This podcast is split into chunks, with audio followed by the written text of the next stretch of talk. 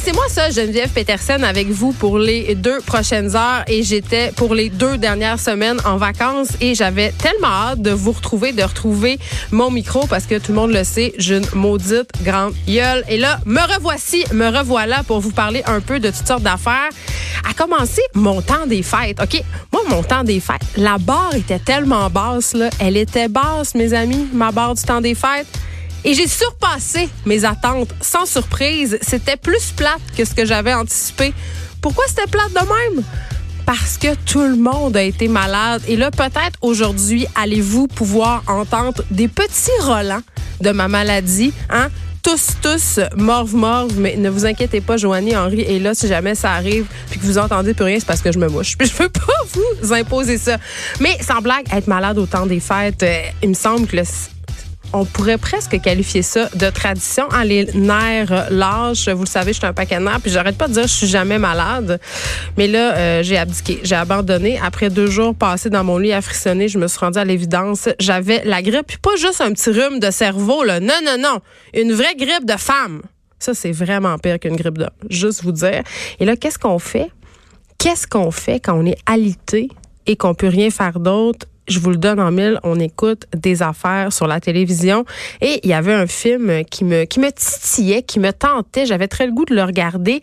Je ne sais pas si vous l'avez vu, c'est sur Netflix. C'est une autre de ses productions Netflix. On en a parlé beaucoup cette année euh, de Netflix qui s'est vraiment euh, ben, amélioré, disons-le, avec euh, des propres des productions maison. Je vous ai parlé euh, d'une histoire de mariage, il y a des Irishmen euh, que moi j'ai pas tant aimé mais je peux comprendre qu'il beaucoup de gens qui tripent sur ce film là, c'est une euh, bon Martin Scorsese quand même une distribution incroyable mais, je sais pas moi, ça m'a beaucoup dérangé l'espèce de CGI que les acteurs avaient dans le visage. Al Pacino, Robert De Niro avait l'air en pâte à modeler. On aurait dit j'écoutais un épisode de Shrek. ça m'a ça, ça empêché littéralement d'embarquer dans l'histoire qui est quand même, ma foi, assez euh, sans rebondissement. Donc, euh, c'est pas que j'aime pas les films sans rebondissement là, c'est un film de mafia, ça s'étire en longueur, j'adore ça mais moi moi c'est pas venu me chercher, mais je peux reconnaître car je suis honnête intellectuellement que c'est un bon film.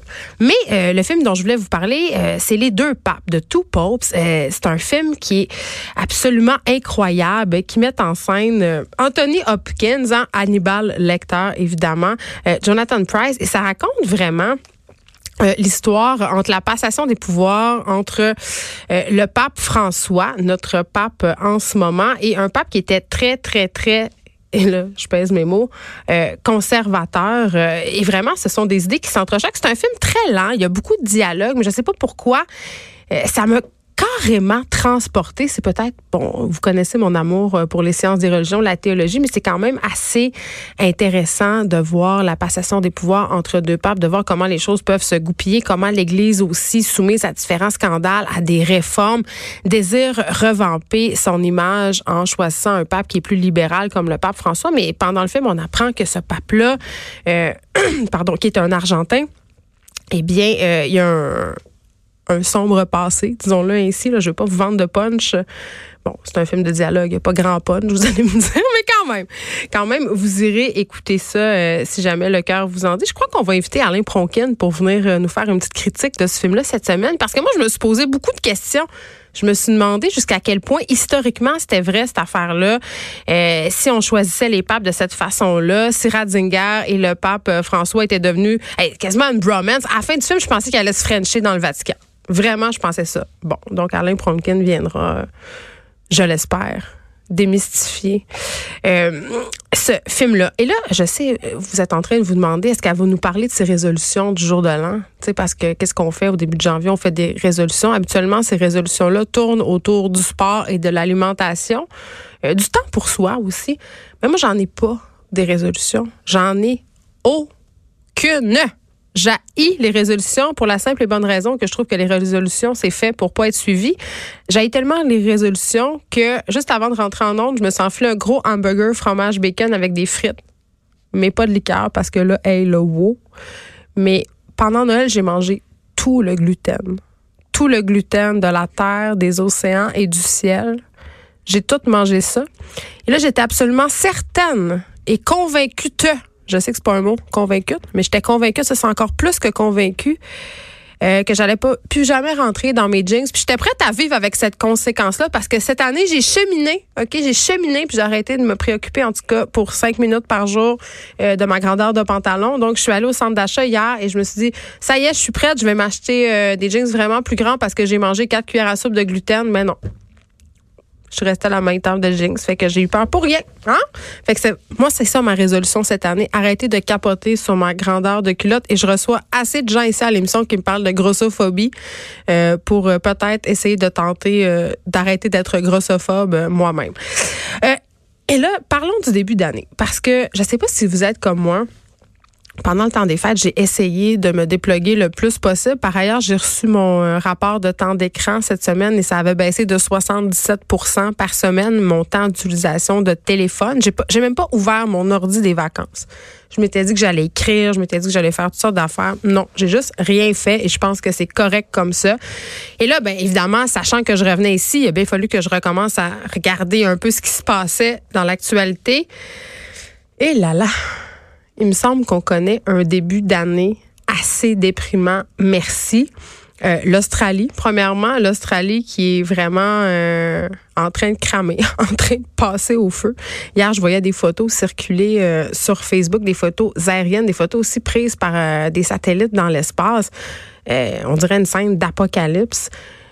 Puis je voyais ça passer sur mon feed Facebook aussi, toute cette compassion qu'on a pour les koalas et les kangourous. Je comprends, ils font pitié. il y a des photos absolument déchirantes de bébés koalas avec leur mère, mais on, on, on a beaucoup de compassion pour les animaux, puis on pense peu aux humains. Ça, je trouve que ça en dit long quand même euh, sur notre espèce. On, est plus enclin à vouloir aider des petits animaux qu'à aider notre prochain.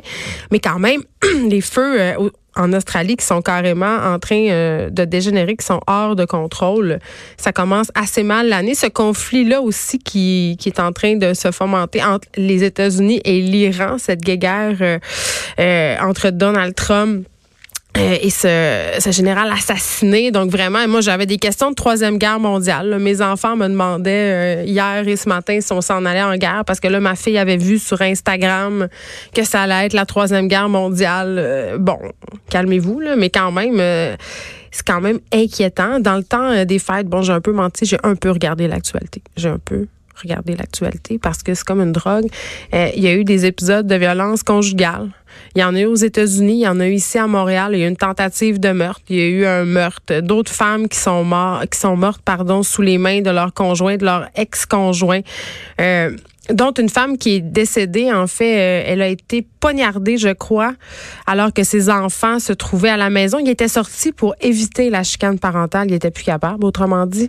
Donc vraiment, ça continue et c'est déprimant. Euh, aujourd'hui aussi, c'est le premier jour euh, du procès d'Harvey Weinstein. Euh, l'apogée, en quelque sorte, du mouvement MeToo. C'est sûr qu'on va suivre ça. je vais suivre ça avec vous, pour vous. on se rappelle quand même que depuis les premières révélations du New York Times, c'était au début octobre 2017, si je m'abuse, il y a 80 femmes quand même, hein, plusieurs célébrités, Gwyneth Paltrow, Angelina Jolie, Léa Seydoux, qui ont accusé Harvey Weinstein euh, de les avoir harcelés, agressés sexuellement. Mais j'ai envie de dire, comme d'habitude, et c'est ce qui est déplorable, euh, ben, ce procès-là qui s'ouvre aujourd'hui à New York ne concerne que deux femmes. Euh, ça nous montre encore la difficulté à construire un dossier pénal en matière d'agression sexuelle, la difficulté aussi d'avoir accès à des témoignages de victimes. On le sait, pour les victimes, c'est particulièrement difficile de passer à travers ce processus judiciaire-là. C'est difficile de raconter plusieurs fois euh, les crimes dont elles ont fait objet à plusieurs personnes différentes. Donc, euh, c'est un procès qu'on va suivre. C'est un, game changer, comme on dit vraiment. Euh, et là, évidemment, ce qui a retenu l'attention vraiment pendant le temps des fêtes, et moi la première, c'est l'affaire Gabrielle Matzneff. Je parlais de la difficulté qu'ont les victimes à porter plainte, à raconter leur, leur histoire. Euh, ben, il y en a une qui a eu le courage d'écrire un livre. Ça s'appelle Le consentement. Euh, le nom de cette autrice-là, c'est Vanessa Springova. Euh, alors, pour ceux qui n'ont pas suivi cette histoire-là, Gabriel euh, Matineff, c'est cet auteur euh, français très, très présent sur les grands plateaux de télé, dans plusieurs radios françaises aussi. Un écrivain qui est aujourd'hui âgé euh, de 84 ans et qui, toute sa vie, n'a pas caché son attirance sexuelle pour les jeunes garçons et les jeunes filles d'âge mineur. Et Vanessa Springova a été l'une des petites amies de Gabriel Matineff. Elle a partagé sa vie avec lui alors qu'elle avait 14 ans au vu au su de tout le monde, de sa mère, qui était euh, agente de communication littéraire, au vu au su de son médecin. Il y a des extraits de son livre qui est sorti en France, Le consentement, qui circule dans les médias français depuis quelques jours. Et moi, il y en a un qui me jeté à terre. Tu sais, quand je parle que ça se passe au vu et au su de tout, la petite euh, Vanessa, alors âgée de 13-14 ans, est allée voir son gynécologue et lui a expliqué qu'elle n'était pas capable d'avoir des relations sexuelles complètes avec son chum, qui était Gabriel Massif, qui était dans la cinquantaine, juste vous dire, là, à ce moment-là. Et le gynécologue lui aurait pratiqué une incision à l'entrée du vagin pour faciliter les relations sexuelles avec cet homme-là. Donc, quand même. Et, euh, et là, euh, vous avez certainement vu la vidéo circuler sur Internet, sur Facebook. Euh, quand Gabriel Matineff a passé à l'émission de Bernard Pivot et là, euh, M. Pivot l'a questionné sur ses préférences sexuelles. Il l'appelait les petites filles les minettes. Hein? Il, lui disait, euh, c'est quoi cet amour des minettes que vous avez? Et là, lui se justifiait. Et Denise Bombardier, quand même, bravo. Bravo, Denise. A été la seule du plateau qui s'est levée pour dire que ça avait aucun sens et qu'au Canada, une telle chose ne passerait jamais. Euh, c'était à l'émission Apostrophe en 90, en fait. Et là, euh, moi, ça m'amène, ça m'a tellement amené à réfléchir cette histoire-là euh, qui se déroule actuellement, puis on va en reparler euh, par ailleurs tantôt avec notre chroniqueur David Quentin du livre Le consentement. Euh, qu'est-ce qui a permis à toute une société de passer l'éponge? Qu'est-ce qui a permis à Gabriel Masneff d'abuser des mineurs pendant de nombreuses années, d'en parler publiquement à la télé, à la radio, d'en faire des livres? Parce que la plupart de ces livres sont consacrés à son amour des mineurs. Ce sont en quelque sorte des espèces de journaux intimes où il raconte ses aventures sexuelles. Il raconte qu'ils vont qui va en Thaïlande, qui, qui va s'acheter des petits gars. C'est absolument dégueulasse. Et euh, ben, c'est le statut de l'écrivain. On dirait que les artistes jouissent d'une certaine impunité qui sont en quelque sorte au-dessus des lois. Et ça m'a tellement dégueulé parce que là, évidemment, cette affaire-là fait polémique partout dans le monde, en France en particulier. Et Gabriel Masneff a répondu à Vanessa Springova dans les médias là-bas euh, en publiant des lettres d'amour qu'elle lui aurait écrites à l'époque où ils étaient ensemble, mais à l'époque aussi où ils étaient séparés.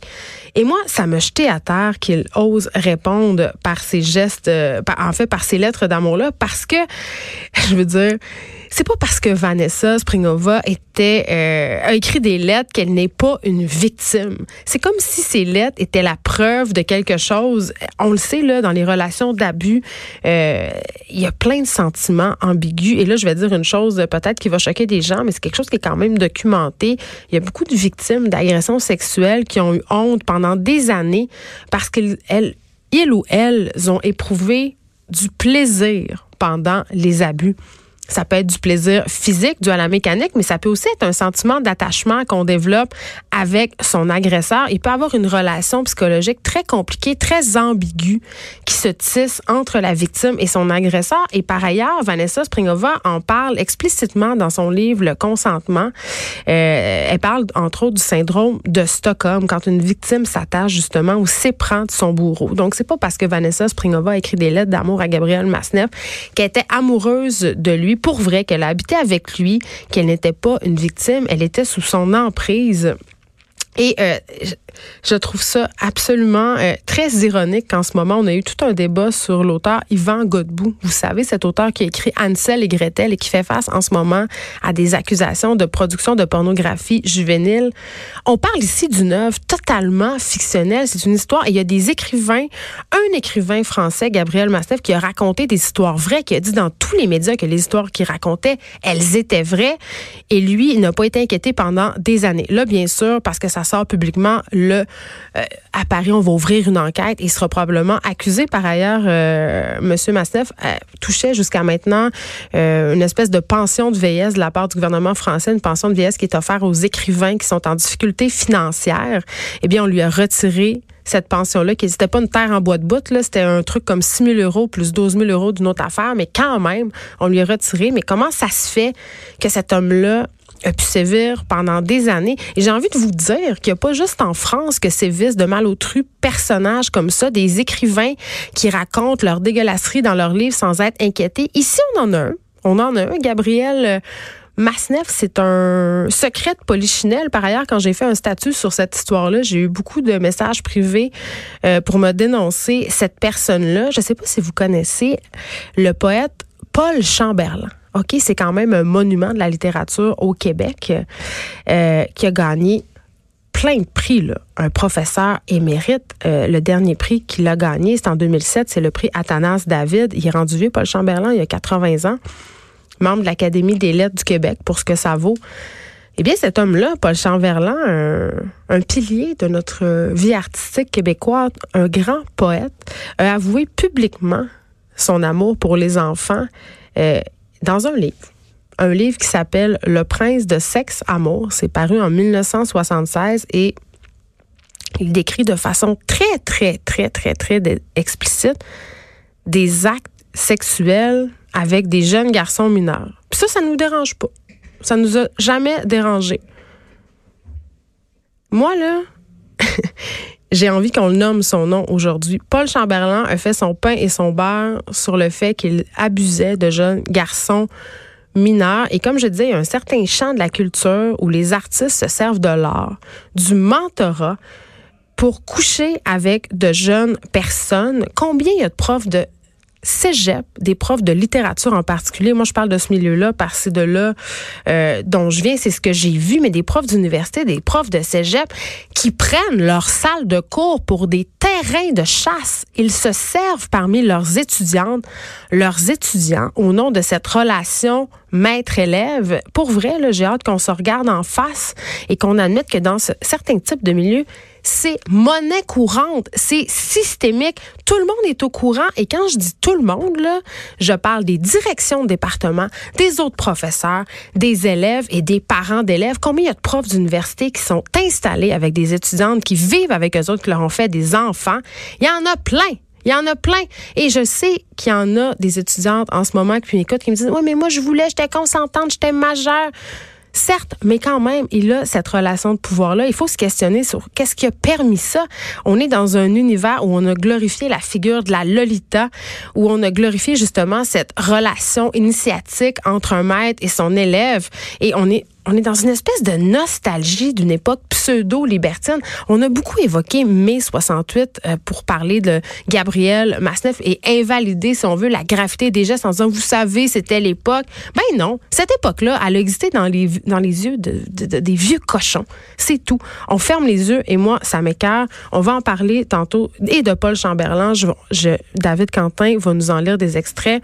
On va parler du consentement parce que, je vous l'ai dit, le livre est disponible en France depuis début janvier mais il sort au Québec euh, début février et on a eu accès à la copie euh, PDF. On va vraiment se poser la question, euh, qu'est-ce qui fait qu'on que ces artistes-là ont l'impunité avec David Quentin. Donc, ça promet d'être super intéressant. Excusez, je me suis comme pompée un peu. ça vient vraiment me chercher. Euh, on va recevoir Sylvie Grenier, directrice générale de la Fédération euh, québécoise des sociétés Alzheimer, parce que janvier, euh, c'est un mois de sensibilisation à la maladie d'Alzheimer. Moi, je pense que c'est la maladie qui me fait le plus peur. Et je ne suis pas la seule. On va essayer un peu de démêler tout ça, de voir pourquoi ça nous fait peur comme ça. Et est-ce que c'est si terrible? Est-ce qu'il y a moyen d'avoir une belle vie quand on a un diagnostic d'Alzheimer? Et on va parler euh, de diagnostic précoce parce que ça se peut aussi. Évidemment, cannabis, euh, depuis le 1er janvier, l'âge est passé à 21 ans. Ça, on en a parlé largement. Mais là, il y avait cet article dans la presse. Il y a des chercheurs qui sont sortis pour dire que Santé Canada leur mettrait des bâtons dans les roues pour ce qui a trait à la recherche. On aurait eu tendance à penser que la légalisation aurait facilité les affaires, mais ça a l'air que non et ça ralentit beaucoup les études qu'on peut faire et qui peuvent justement nous aider à comprendre l'innocuité de cette substance-là. On aura Eve Landry aussi aujourd'hui avec nous parce que demain, il y a une nouvelle série qui débute sur TVA. Ça s'appelle L'épidémie. Et là, je vous dis tout de suite, si vous êtes hypochondriaque, ça va vous donner envie de vous laver les mains sur un moyen temps. J'ai moi-même acheté une bouteille de Purel format familial après avoir écouté hier soir euh, les deux premiers épisodes. Émilie Ouellette est là aujourd'hui parce qu'on va avoir, euh, pour la nouvelle année, on a décidé de bouger quelques affaires. Il y aura des nouveaux chroniqueurs à l'émission. Je vous les présenterai en cours de semaine. Mais Émilie Ouellette, que vous connaissez pour ses chroniques famille humoriste, elle est de retour en 2020 avec nous. Mais elle aura une deuxième chronique euh, et ça va porter sur les petits gestes qui peuvent nous aider à améliorer le monde. Et je trouve qu'on en a bien besoin parce que, comme je le disais tantôt, euh, on a un début d'année assez anxiogène, difficile. Et évidemment, on va revenir euh, sur les Golden Globes d'hier avec notre chroniqueuse culturelle, Élise Jeté.